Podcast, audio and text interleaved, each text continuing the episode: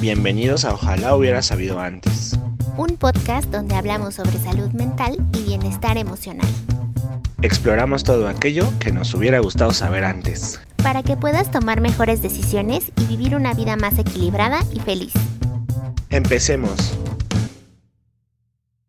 Hola amigos, bienvenidos a su podcast Ojalá hubiera sabido antes. Los saludamos Perita y César, César y Perita. Y eh, estamos aquí hoy en otro episodio ya grabado eh, y les vamos a hablar de un tema muy interesante, ¿verdad, César? Vamos a hablar de un tema muy interesante que, pues bueno, es motivo de consulta y que sale muy, no, no sé si la mayor parte, pero seguramente sí, que tiene que ver con los pacientes y por eso hemos decidido abordarlo un poco más. O sea, es algo que vivimos eh, frecuentemente si estamos en un trabajo, si estamos en la casa con presiones, con muchas tareas con muchos objetivos que cumplir y a veces sentimos que no podemos con todo. Está bien, vamos a hablar del estrés. Pues vamos a iniciar con por qué es importante hablar del estrés, ¿no? ¿Por qué crees que sea importante hablar del estrés, César? Porque eh, ha sido una de estas palabras que hemos empezado a utilizar indiscriminadamente y eso puede ser eh, puede jugar en, nuestro, en nuestra contra, ¿no? Porque podemos llamar estrés algo que no es estrés y a lo que sí es estrés, no hacerle el suficiente caso, por llamarlo de alguna forma. Entonces, este, por eso es necesario hablar del estrés. Sí, y porque también em, yo creo que todos en algún momento hemos sentido un poquito o mucho de estrés y saber identificarlo y diferenciarlo de otros síntomas es importante, ¿no? Para saber cómo tratarlo, evidentemente. Hemos visto pues. en, varias redes sociales que hay personas que expresan su estrés. Sí, y no es a veces de la... Bueno, evidentemente expresar el estrés no es de una manera bonita, cuidada, estética, ¿no? O sea, no, no es por ahí. Pero bueno, creo que empezar a, a visibilizar las consecuencias derivadas de ello en los comunes mortales como tú, yo y todos los demás, creo que es eh, un punto a favor en ese sentido. Entonces, este, pues ahí yo diría que bueno, ¿no? Que se está hablando ya un poco más. Vamos a poner unos videitos este, en donde van a poder ver un ejemplo de cómo una persona expresa en redes sociales su estrés y a ver si se identifican. Les juro que hoy es de estos días que quisiera desaparecer de este planeta Tierra, no saber de mi existencia. Estoy harta, estoy muy harta ya. No sé ni cómo voy a limpiar esta cosa. Llevo horas tratando de hacer la comida y no me sale. Siempre me pasa algo, siempre. Y ya es muy tarde. No hemos almorzado porque llevo tratando de hacer la comida. Híjole, esos videos están súper buenos y le debemos ahí al producer este, esta nueva forma de, visibilizar cosas en, en vivos y en los demás episodios. Entonces, bueno, un poco como entrando ya en la materia del video, de los videos, pues podemos ver en este, este, yo diría que no se habla, ¿no? Del estrés en las, eh, las labores domésticas, y si sí se habla, este, no es con la, eh, ¿cómo decirlo? No es con la seriedad que se necesita, ¿no? O sea, hay machismo hasta para hablar de estrés. Sí, totalmente. Y bueno, que es una de las cosas que se está visibilizando o dando eh, visibilidad. Y que generalmente cuando tú buscas estrés, encuentras así en la red, encuentras estrés laboral, estrés en el trabajo, pero nunca estrés en el hogar, ¿no? Y entonces, pues bueno, ahorita vamos a hablar de todas esas cosas y pues vamos a iniciar con la definición del estrés. Pero espera, antes de iniciar con esa definición, ¿tú te has sentido estresado, César? Ay, me agarraste en el mero trajito de agua. No, casi no, casi ni se sienten mis hombros, casi ni tengo dolor de estómago y pues casi nunca no puedo dormir. O sea, casi nunca me da insomnio. ¡Ay, qué presión! Este a, mí, a mí cuando me da estrés, se me mueve el ojo. Perrea el ojo, decimos, ¿no? Perrea el ojo. Sí, y obviamente se siente esta tensión y como esta, esta sensación en la cabeza de estar desbordados, ¿no? Pero bueno, ahorita vamos a hablar de eso. Eh, la OMS eh, da una definición del el estrés y lo que dice la OMS es que El estrés se puede definir como un estado de preocupación o tensión mental generado por una situación difícil. todas las personas tenemos eh, un cierto grado de estrés, ya que se trata de una respuesta natural a las amenazas y a otros estímulos. Es decir, que es la forma en que reaccionamos eh, a lo que está a nuestro alrededor. Así lo dice la OMS. Lo lees y yo pienso, ¿no? Como, como en esta parte cuando la, la, humanidad estaba evolucionando, ¿no? Y las cosas estresantes eran los mamuts, los tigres dientes de sable, las heladas, como todas esas cosas naturales, ¿no? Que también lo menciona la, la definición y cómo a través de la construcción de una cultura, ¿no? De esta estructura social, pues bueno, ya no hay mamuts, ya no hay tigres dientes de sable porque ya ayudamos a extinguirlos. Sin embargo, bueno, ahora las eh, amenazas son de otra naturaleza, ¿no? Sí, totalmente. Y bueno, y tal vez me imagino que nuestros ancestros vivían esas amenazas una vez al mes, una vez cada tres meses, pero hoy estamos constantemente en el día viviendo estas amenazas, entre comillas, eh, o estos estímulos, pues no solamente uno al día, a veces vivimos con varios en el día, ¿no? Nuestro jefe, eh, la comida, eh, las cosas que tenemos que hacer, todas las actividades que tenemos que cumplir. Entonces son un montón de cosas que si antes pasaban una vez al mes, hoy pasan diario, muchas veces en el día, ¿no? Sí, y pienso que, te estás viendo bondadosa diciendo una vez, ¿no? O sea, creo que hay un juego inclusive, ¿no? Eh, político, económico, y lo tengo que decir pues porque, porque pienso, ¿no? Que si todas las cosas que yo eh, percibo como que atentan contra mi vida implican una fuente de estrés, pienso que el solo hecho de salir, ¿no? O de, o de ¿qué? transportarse, de, no sé, yo, yo quedando en moto, de subirte a la moto, ¿no?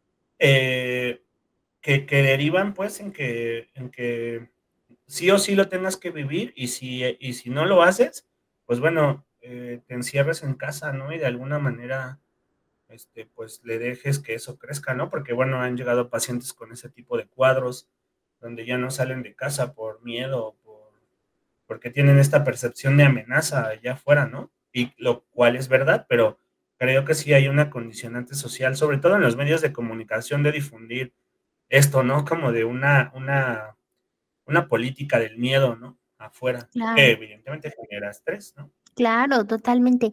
Y que al final del día, o sea, el estrés no es malo porque nos, nos da como esta alerta, ¿no?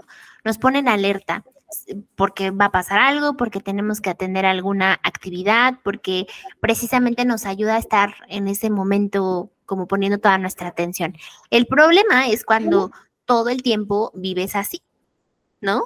Si esto se maneja todos los días, todo el tiempo, entonces seguramente la vas a pasar muy mal, ¿no? Porque imagínate estar con esta presión constante o con esta alerta constante que incluso eh, no te puede dejar dormir o no te puede dejar comer, ¿no?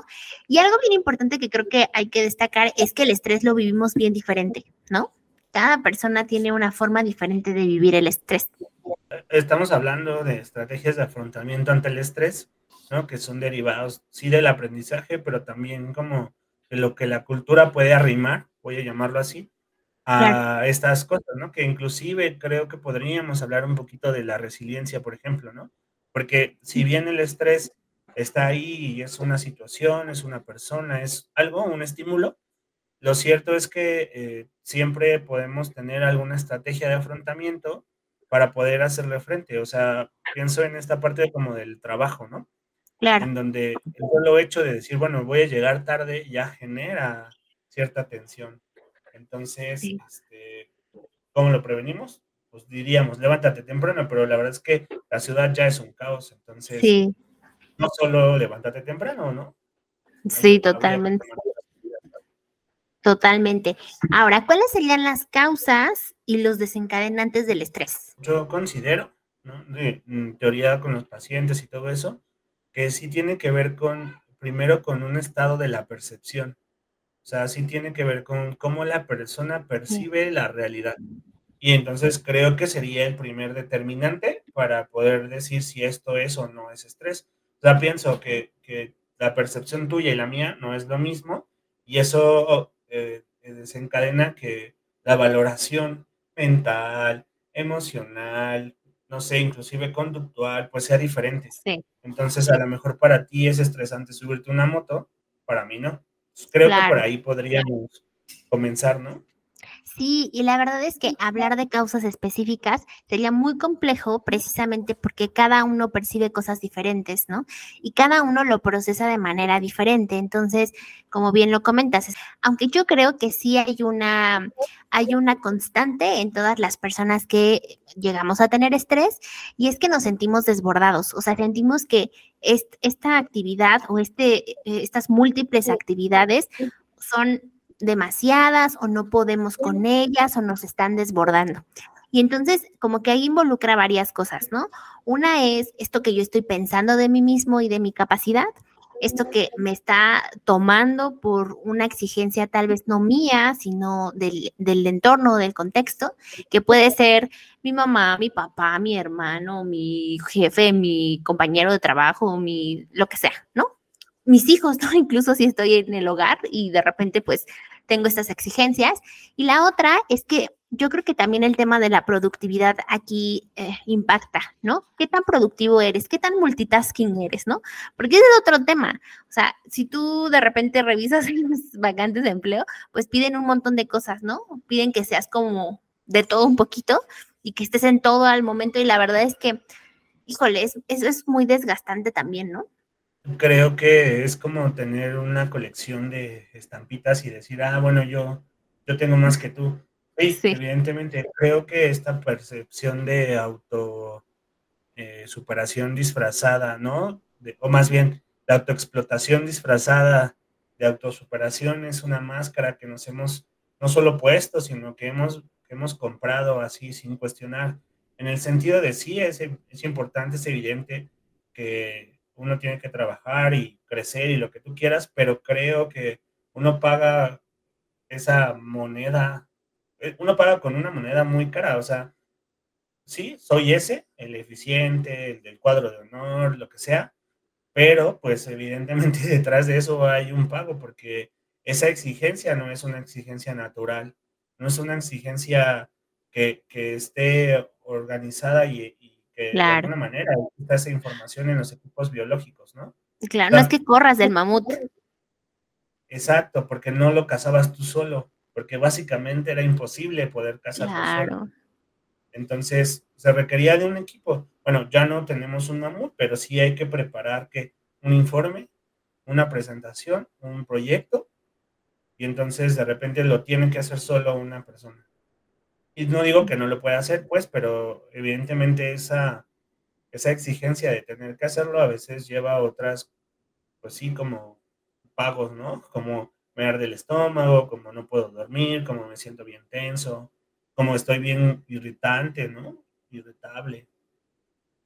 Ay, no, está bien fuerte porque aparte, ahorita vamos a hablar de los efectos del estrés, pero en algún momento escuchaba, ah, escuchaba un podcast que decía que lo- la especie humana es la única especie que tiene problemas gastrointestinales tan fuertes como los que tenemos. Es decir, estas, em, ¿cómo se llaman? Eh, cuando tienes como una llaga, úlceras Úlcera. somos la única especie que tiene úlceras. ¿Por qué? Pues porque somos la única que está preocupada constantemente y que eso provoca algo en el organismo. Eso es uno de los síntomas, uno, uno de un montón, que evidentemente tienen que ver con tu historia, con tu genética, con, to- con todo lo que un poco ya hemos platicado durante cuatro temporadas. Entonces, pero está bien interesante porque quiere decir que nosotros como especie estamos un poco involucrando a nuestra cabeza tanto que nos provoca estas consecuencias en nuestro cuerpo, ¿no? Ahora que lo pones así, también somos la única especie que se aferra a una emoción o se aferra a una cosa de tal manera que la convierte en carne y la hace un proceso orgánico de estos que llamaríamos degenerativo, ¿no? El asunto es que si uno se estaciona en una emoción, en este caso el estrés le corresponde a la ansiedad, evidentemente el primer órgano que recibe esta emoción es el estómago. Claro. Y en ese sentido, bueno, además de que el estómago recibe básicamente todo, incluidas las emociones, pues es como si lo trajéramos a marchas forzadas en primera por mucho tiempo, entonces llega un momento en el que va a sufrir algún tipo de, de, malestar, ¿no? O sea, es básicamente imposible que, no, que no se pueda, no es como que te cambies el estómago y ya. O sea, no funciona así.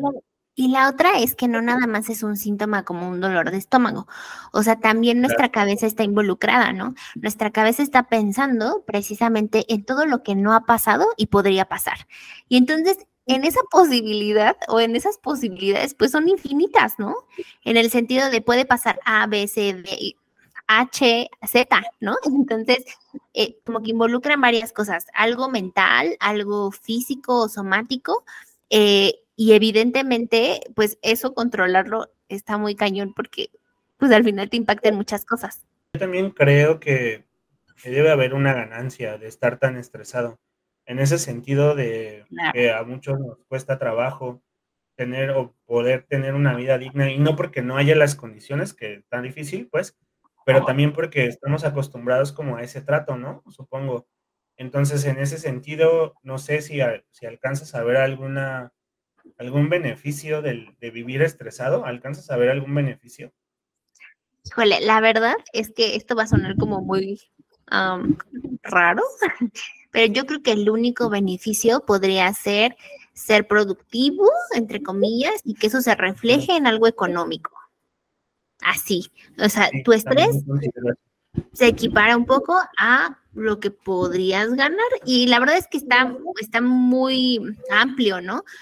¿Por qué lo digo? Pues porque evidentemente el que estés estresado quiere decir que estás trabajando en muchas cosas a la vez. Esto quiere decir que si estás trabajando en muchas cosas a la vez, entonces haces más con tu tiempo. Y si haces más, produces más. Vamos a verlo así, ¿no? Y entonces eres productivo, eres un buen empleado, te pusiste la camiseta. y por lo tanto, muy a mediano o largo plazo vas a tener un nuevo puesto, un aumento esperaríamos que eso pasara, este, pero ¿a qué, costo? Sí, sí, ¿a qué costo? Y también creo que eso te vuelve altamente competitivo. Ay, sí, ya sé. Entonces, eso también representa un beneficio en el sentido de que te vuelves más, entre comillas, eficiente, ¿no? Sí. ¿Alguna vez viste la película de El Diablo viste la moda? Sí. Que ya, ves, que ya ves que es como, o sea, está basado en la vida de Anna Winter, que es la editora o la directora de Vogue, la, mm, revista de Vogue de moda. Y entonces este personaje es un personaje que es una mujer exitosa, es directora y entonces trata mal a sus empleados, ¿no? Entonces las chicas, que son sus asistentes, siempre están así, ¿no?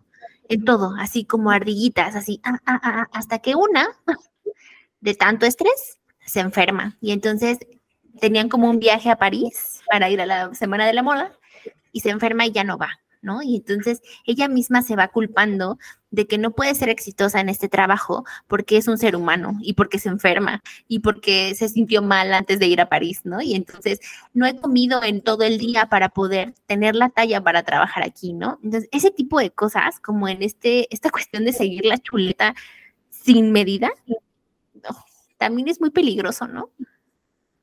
Y, ya, me, ya me acordé porque esa película también va, va dibujando el proceso de esta chava que no tenía nada que ver con ese medio y de repente entra y se va convirtiendo en eso, ¿no? O sea, está bien padre porque una estructura social se materializa en un cuerpo. ¿Cómo? Claro. En el momento en el que la persona arranca su, voy a decirlo así, su espíritu e implanta el de la estructura social. Entonces terminas convirtiéndote en alguien que no eras. Sin embargo, esa nueva personalidad, no es una personalidad, pues es, es como la interiorización de la cultura, te convierte en alguien que puede, que puede existir en ese espacio. Entonces, está cabrón, ¿no? Sí, y que puede funcionar en ese espacio y que puede producir en ese espacio, ¿no? Porque al final te vuelves algo funcional para alguien o, o algo, ¿no? Para alguna empresa, para algún puesto, para... O sea, en esa película se ve perfectamente cómo la estructura arrasa con las memorias individuales, con las memorias de la tribu, con las memorias de todo, e implanta una memoria este, fría y efímera, ¿no? Porque además eh, la película se basa solo en ciertos estereotipos, en ciertas actitudes, en ciertas condiciones económicas, de estatus, lo que sea. En esa cultura que es artificial, evidentemente la vida no puede existir. Y se ve no solo en el proceso de enfermedad de esta morra, sino que en el proceso de enajenación de la otra, ¿no? Porque recuerdo una escena donde el novio o alguien así le dice, es que ya no eres como eras antes, ¿no? Y ella le contesta bien fría, ¿no? Entonces, está complicado. Ese es un ejemplo de cómo la estructura social nos arranca la vida y nos implanta una, con una, ideas que no son nuestras, ¿no? Y, en este sentido, pues al final del día, muchas personas, muchas personas que son líderes, ven a este tipo de liderazgo como, como el ideal, ¿no? Como el tú tienes que estar al 100, tienes que tener las respuestas que ningún, eh, que ni, siquiera yo tengo las preguntas, pero ya las debes tener. O sea, como Marta de baile. Mi tía Marta. Marta de baile. que, la tía este, Isabel era abuelita de mi prima, su chavita. Está volada de la chompa esa mujer. En algún momento salió un video de, es que cuando a mí me hablan, yo no quiero que me digas, hola, ¿cómo estás? O sea, yo quiero que me digas lo que necesito, o sea, ¿qué está pasando? Ya me vas a entregar, ya cumpliste. Y entonces yo decía, mm, pero también son personas. Y el hola, ¿cómo estás? Sí es importante. Aunque pues te diga bien.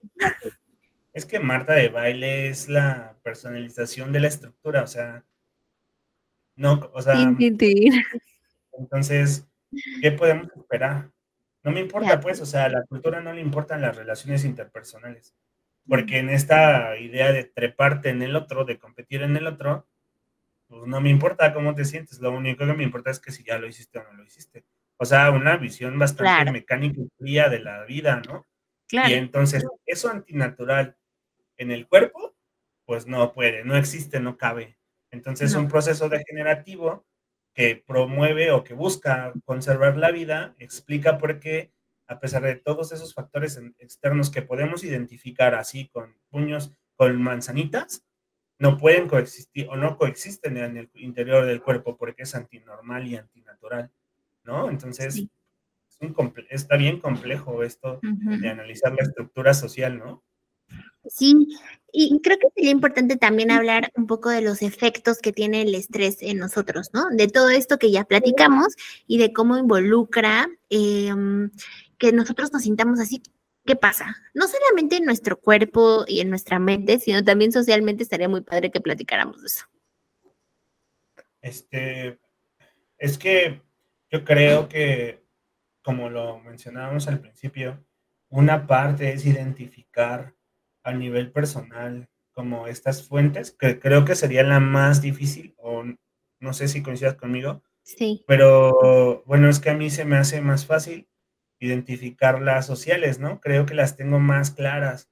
Y ya cuando esa información baja a lo personal, creo que ahí es donde raspa un poco porque uno tiene que tener una actitud diferente ante estas cosas. Porque es decir, o sea, el medio no va a cambiar, el medio va a seguir siendo ese. Ella solucionó esta parte ya no trabajando ahí, pero bueno, los que por X, Y o Z razón no queremos o no podemos, sí necesitamos desarrollar una alternativa, que ya hablaremos de las estrategias, pero sí creo que tendríamos que tener bien claro como los niveles tal vez de cosas que no tienen que ver con el estrés necesariamente para poder generarlo, para poder ir generando una actitud diferente, es decir, cómo respondo de diferente forma, ¿no? Sí, claro, que al final ese es como un, ideal, porque mm, sí. porque hoy en día las personas están pues más preocupadas de cómo se van a quitar ese pensamiento constante de no poder, porque a veces puede, puede estar presente el no puedo con tantas actividades y está bien que no puedas. O sea, está bien, ¿no? Em, dime, dime, dime. Perdóname que te interrumpa y no sé, me haces pensar que hasta cierto punto tener que poder con el estrés también es una forma de estresarte y de autoexplotación disfrazada de autosuperación, ¿no? Entonces, no sé si estamos en una rueda de un hámster, de la vez estas corre y corre dando vueltas en círculos, ¿no? Sí, y que incluso tú mismo, esas autoexigencias que tienes hacia ti, pues también pueden ser, pues no unas grandes estrategias, que te pongan y, que te coloquen en ese estado constante. En algún momento platicamos de, de, cómo la literatura habla de dos tipos de estrés, ¿no? Del estrés agudo y del estrés crónico, que ya un poquito comentamos acerca del crónico. El agudo es una respuesta que vas a tener si de repente vas a chocar y te estresas y te salvas. Y esa sensación y todos los efectos duran de 30 minutos a dos horas. Y el estrés crónico que se presenta día a día constantemente y que lo que va haciendo es que va desgastando el cuerpo, va, va mostrando síntomas, también emocionalmente empieza a haber otras cosas como irritabilidad, ansiedad, una preocupación constante, eh, sobrepensar las cosas, ¿no? Em, son como de estos, de estos dos tipos eh, los efectos que puede tener tanto en el cuerpo como pues en la mente, ¿no? Y evidentemente afecta a otras cosas, ¿no? Perdóname. Y yo te, yo te pediría que, ya que estás hablando esto, nos compartieras esto del cortisol, ¿no? Como eso es algo también muy importante, ¿no? Sí, y que por ejemplo el estrés, o sea, hay efectos en el comportamiento, como cómo te estás dirigiendo a tus compañeros cuando estás estresado, a tus hijos cuando estás estresada. Hay em, procesos cognitivos también en el estrés que involucran estos pensamientos de si puedo, no puedo, mis autoexigencias, el contexto que me está pidiendo, que me está pidiendo el contexto, perdón. Y la otra es algo biológico, ¿no? Que es eh, la segregación de la hormona del cortisol, ¿no? Que esto hace precisamente que provoque cosas en el cuerpo, como eh, estar intolerante, como no poder tomar decisiones, hay impactos en la memoria, por ejemplo, entonces de repente esta, esta sensación de no poder más el atore del cuerpo porque estás tenso, porque, ¿me explico? El cortisol constante incluso genera problemas hormonales, ¿no? Dormir, em, eh, comer en exceso o no comer, abusar de sustancias o no abusar, ¿no? ya dije dormir o no dormir. O sea, sí es un tema. que estés estresado es un tema. Sí, y además pienso que los niveles de azúcar también se disparan en razón de eso, ¿no? O sea, esta, esta frase o este mito mexicano de te asustaste, toma un pan o tómate un vaso de coca para que, ¿sabes? Entonces, si, si estamos pensando en que con el cortisol se mueven muchas cosas a nivel químico, de repente la alimentación, que es otra cosa que no nos ayuda, porque nuestra alimentación cuando andamos estresados es, rica en carbohidratos, ¿no? una, una, gordita, ¿no? Unos taquitos, lo que sea, pues evidentemente no solo al ingerirlos, que el vaso páncreas genera el tema de la insulina, también está el hecho de que una mala alimentación más una vida constante de estrés, pues va generando un deterioro importante, significativo en el cuerpo. Y el cortisol, pues bueno, ya se armó. Sí, pero espérate, o sea, si esto, todo esto lo juntamos en una persona em, que trabaja manejando automóviles, ¿no? O moviendo estructuras. Si se encuentran en estos estados, entonces puede ser muy peligroso para él mismo y para otras personas, que es algo que no identifican estas personas que de repente presionan, presionan, presionan, presionan, ¿no? No creen que eso vaya a tener un efecto en las demás personas, pero sí lo puede tener, ¿no? Incluso que no vayas atento o que estés contestando mensajes y hablando por teléfono y manejando, te puede poner en peligro. Por eso hemos visto estos casos, ¿no? Que cuando llegan al consultorio traen 400 de azúcar, traen 300 de azúcar, ¿no? Y tú le preguntas, oye, ¿qué onda con esto? No, no, pues así siempre ando. Entonces de repente un susto o un coraje muy fuerte generan una diabetes, cuando, bueno, había condiciones que habían predispuesto a la persona. Por eso decía, o sea, creo que es muy importante no solo hablar, sí, de los efectos, sí, de las, eh, de las mismas estrategias, yo creo que habría que hacer un análisis un poquito más, eh, pues sí, más, más concreto de, de, dónde estás parado, ¿no? O sea, pienso que, que, algo de lo que no hemos hablado y quiero decirlo, o sea, en este sentido de cuando los hombres nos sentimos así presionados, estresados, que no sé qué, y vamos al acto del delicioso y de repente todo estaba, ajá, el acto del, del amor, de los amores y que de repente todo va bien, los besos, las caricias, todo, y a la mera hora, pues, este, pues ya no hay, ¿cómo no? O sea, no hay suficiente sangre para bombear al, al pene y de repente eso no se para o pierdes la erección. Y entonces, híjole, o sea, si pensamos esto que tú decías, un hombre, ¿no? Que trabaja, que se esfuerza, que hace, y de repente eso falla, pues sí pega en el autoestima muy cañón, ¿no? En Japón, ah, de hecho, está definido eh, cuando una persona muere por estrés. O sea, las personas se mueren por estrés, es, es, una categoría y ellos tienen un nombre específico. No me acuerdo ahorita, pero, o sea, sí, sí, o sea, sí hay un tema ahí. Como un último, una, una última consecuencia que me gustaría platicar es esta, este, este síndrome del burnout, ¿no? Que es un, es un estrés crónico y que al final el burnout tiene que ver con sentirte quemado, ¿no? De hecho, esa es la traducción casi, casi literal. Sentirte quemado en el trabajo, no poder eh, estar bien emocionalmente, físicamente, por este exceso de trabajo, ¿no? Por este exceso de, de actividades. Y bueno, en el tema de las estrategias, yo quisiera seccionar por partes, ¿no? Como diría Jason, vámonos por partes.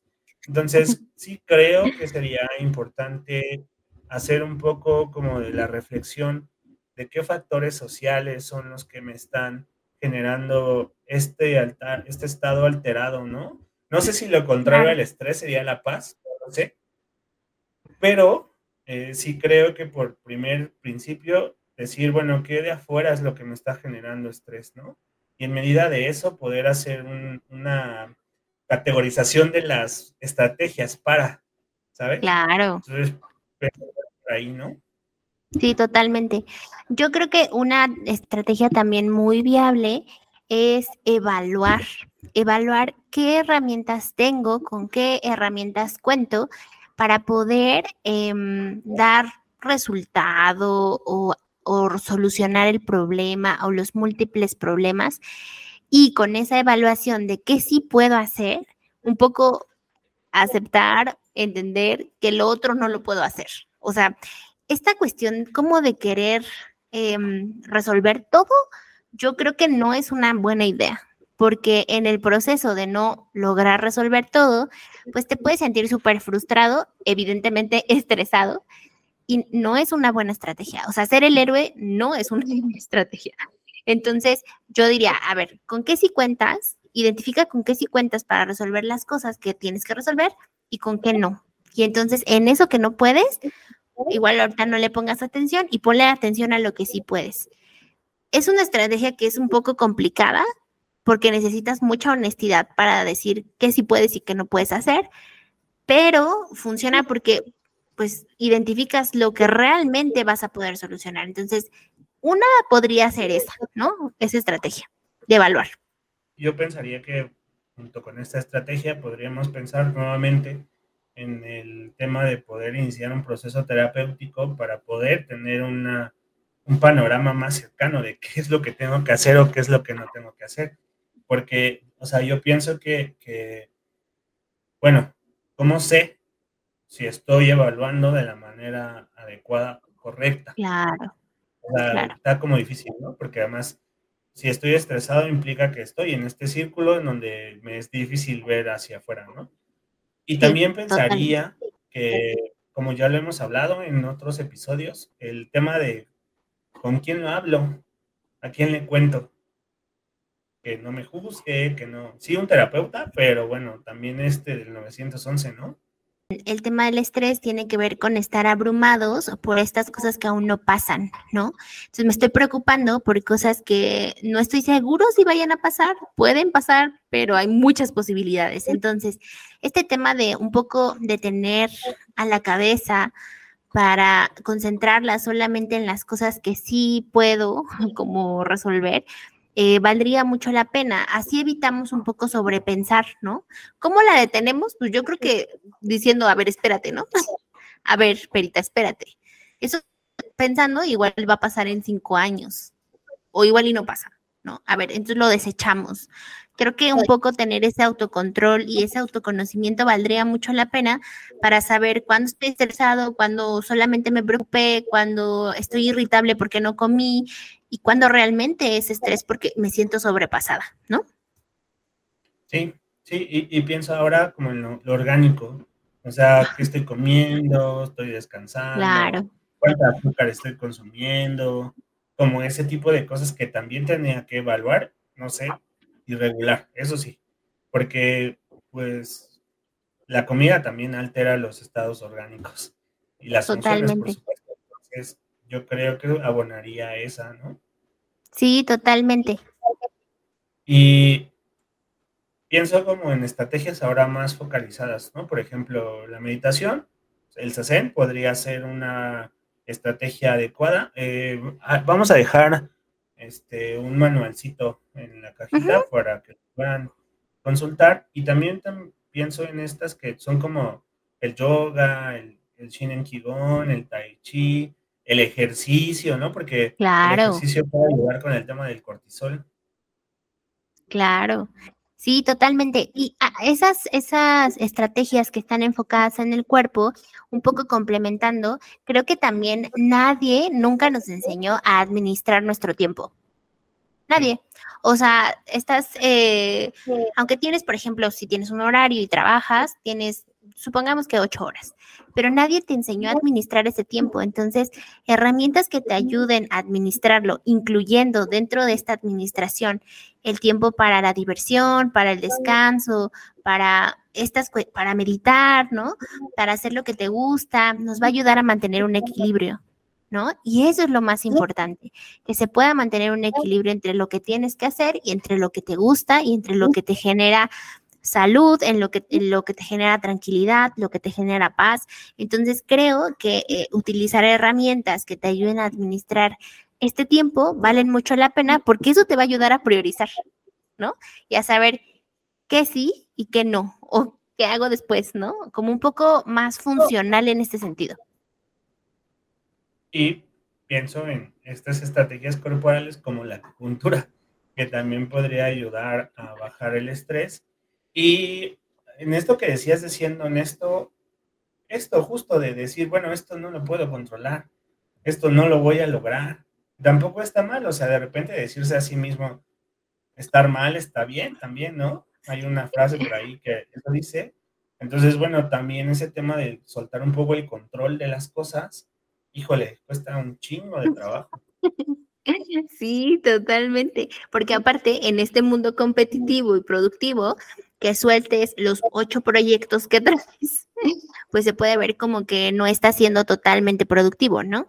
Pero sí, yo creo que me gusta mucho este, este tema de, que te puedes equivocar, de que no pasa nada si te equivocas, y ahí viene otro, otra posible estrategia, ¿no? Que podría ser la resiliencia y cómo puedes, a partir del error o de no lograrlo, recuperarte.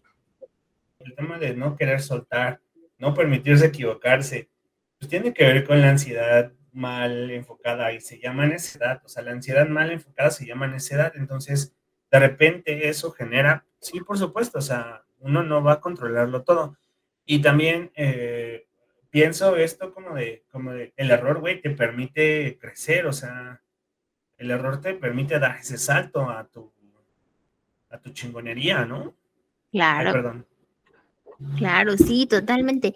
Pero aparte, o sea, aceptar que puedes tener errores, pues impacta mucho en tu ego, ¿no? En lo que piensas de ti y, en muchas cosas bien profundas que tienen que ver con tu percepción de ti mismo. Entonces, sí, yo creo que valdría mucho la pena que lo hiciéramos, pero que este tema de la resiliencia también se suma a las estrategias para poder eh, minimizar el estrés, ¿no?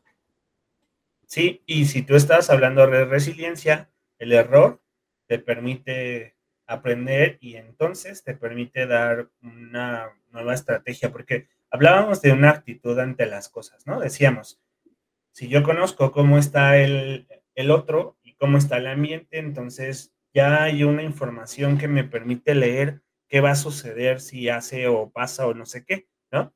Lo consiguiente es generar una nueva forma de responder. Si yo estoy consciente de todas esas cosas, entonces yo puedo responder de diferente manera. El, maestro Sergio hablaba un, en algún momento, decía, ¿no? O sea, tú decides si eso te afecta o no te afecta. Ok, se escucha bien chingón, ¿no? Sin embargo, para poder tener una respuesta diferente necesitas un trabajo previo. El trabajo previo no solo es decir, ah, bueno, ya lo sé, sino que el trabajo previo, la nueva respuesta viene de a veces ensayo y error. Claro. eso implica que sueltes y que confíes, ¿no? Entonces, está complicado. Muy. Y yo sumaría otro más, hay un bonus, como el tema de, igual si no lo sabes hacer, lo puedes trabajar con algún terapeuta, pero el tema de poner límites también valdría mucho la pena. Límites propios, que tiene que ver con la disciplina, con ser disciplinado, eh, y, límites al exterior, ¿no? Que tiene que ser con serte fiel a ti mismo. Que si dijiste que sales a las seis y tú necesitas salir a las seis porque a las siete meditas, que seas fiel a esa idea, ¿no? Y evidentemente esto impacta en que seas congruente, en que tu cuerpo sepa que eres congruente con lo que dices y con lo que haces. Entonces, yo sé que sería como un bonus y que no todos lo sabemos hacer o que no todos lo sabemos hacer en el sentido estricto, no nos enseñaron, pero que alguien nos enseñara estaría padrísimo. Sí, hay una frase que me hiciste recordar de cuánto trabajo te está costando, cuánta vida te está costando tu trabajo. Entonces. No manches, está bien fuerte. Ajá, ajá. Entonces, ¿vives para trabajar o trabajas para vivir, no? Sería otra. Entonces, creo que ese es el problema. Cuando uno se jubila ya no sabe qué hacer de su vida y se muere pronto. Pues porque siempre la prioridad estuvo en el trabajo. Entonces, por eso digo, había que hacer la reflexión ahí más profunda porque, bueno, trabajar no es lo mismo que estar todo el día ocupado y que por estar ocupado me den un salario. A trabajar sí es como general, pero trabajar también implica como algo más digno en el sentido de ¿qué puedo hacer para mi vida, para vivir más mi vida más digna, ¿no? Decías de, los, de los hombres, pienso que, bueno, esos hombres exitosos nunca conocieron a su familia, aunque vivan en la misma casa. Ay, está bien triste. Claro. Y si hablamos de eso, decimos, bueno, él dejó sus sueños, dejó sus gustos, se personalizó por querer, por tener que darle, o sea, no había otra, ¿no? Por darle lo, darle lo económico a su familia. Entonces, pienso que no podemos ponernos de ningún lado porque está feo, ¿no? Sí, sí. O la otra es la mamá que se dedicó en miles de actividades a estar para los hijos, para el desarrollo de los hijos y dejó de ser ella, ¿no? Y entonces pues, también está igual de triste porque pues esa persona está ahí olvidada por las ocupaciones. Ay, esto está muy profundo y solo íbamos a hablar del estrés. ya por último hablar como que siempre es como el tema del tiempo, ¿no? Como qué tanto puedes hacer en el tiempo. Y ese es otro tema, o sea, porque el estrés, en el estrés influye mucho también el tiempo, o sea, en cuánto vas a hacer tantas actividades, eh, cuánto tienes que hacer hoy, cuánto te tienes que hacer esta semana y los años, ¿no? E, ¿En qué año te vas a casar y en qué año vas a hacer tal o cual cosa, ¿no? Entonces, yo creo que también en el estrés influye esta percepción del tiempo, que yo creo que sí vemos diferente cada persona, ¿no? Sí, y también pienso en la cantidad de tiempo que pasa esa emoción en nuestro cuerpo. Entonces, lo que hace que seamos el único mamífero, el único ser vivo con, úlceras gástricas, claro. con cuadros de con cuadros de parálisis del intestino que llevan a que te corten un pedazo, ese tipo de cosas, o sea, de vidas tan sedentarias, de alimentaciones tan, tan malas, ¿no? Tan inadecuadas, como todo ese tipo de cosas que también son un factor importante. Con esto, em, pues damos como eh, apertura para la conversación del estrés, eh, que nos dejen sus comentarios cuál ha sido el efecto más fuerte que ha tenido el estrés en sus vidas. Y pues em, completamos la frase. Ojalá hubiera sabido antes que no tenía que poder con todo, que se valía decir, necesito ayuda. Me quedaría con eso. Ya, Como hombre, me quedaría con eso como hombre. me gusta. Es que pienso en muchas cosas, ¿no? O sea, ojalá hubiera sabido antes que el estrés tiene tantas consecuencias, ¿no? Que el estrés me acorta un poco la vida. Que el estrés im- impacta en muchas cosas, ¿no? Sí, me quedaría con esa, que el estrés acorta mi vida. Así, ¿cuánto, Está muy triste. cuánto, ¿Cuánta vida te está costando en tu trabajo? Sí, sí, está, está cañón. Muy bien, entonces, eh, pues esperamos que les haya gustado mucho el episodio, que los ha- haya hecho pensar. Estamos en Spotify, en TikTok, ahí hay eh, también ya un canalcito. Estamos en el Tutú y estamos en Instagram. Y bueno, frecuentemente estamos ya haciendo más en vivos en nuestras plataformas, entonces seguramente por ahí también nos pueden ver. Síganos para que se enteren de esos en vivos porque solemos hacer esto de participar y de retroalimentar. Entonces por ahí estamos. Sí, súper. Pues em, nos escuchamos en el siguiente episodio y pues muchas gracias, Cesaringo. Gracias. Bye. Bye.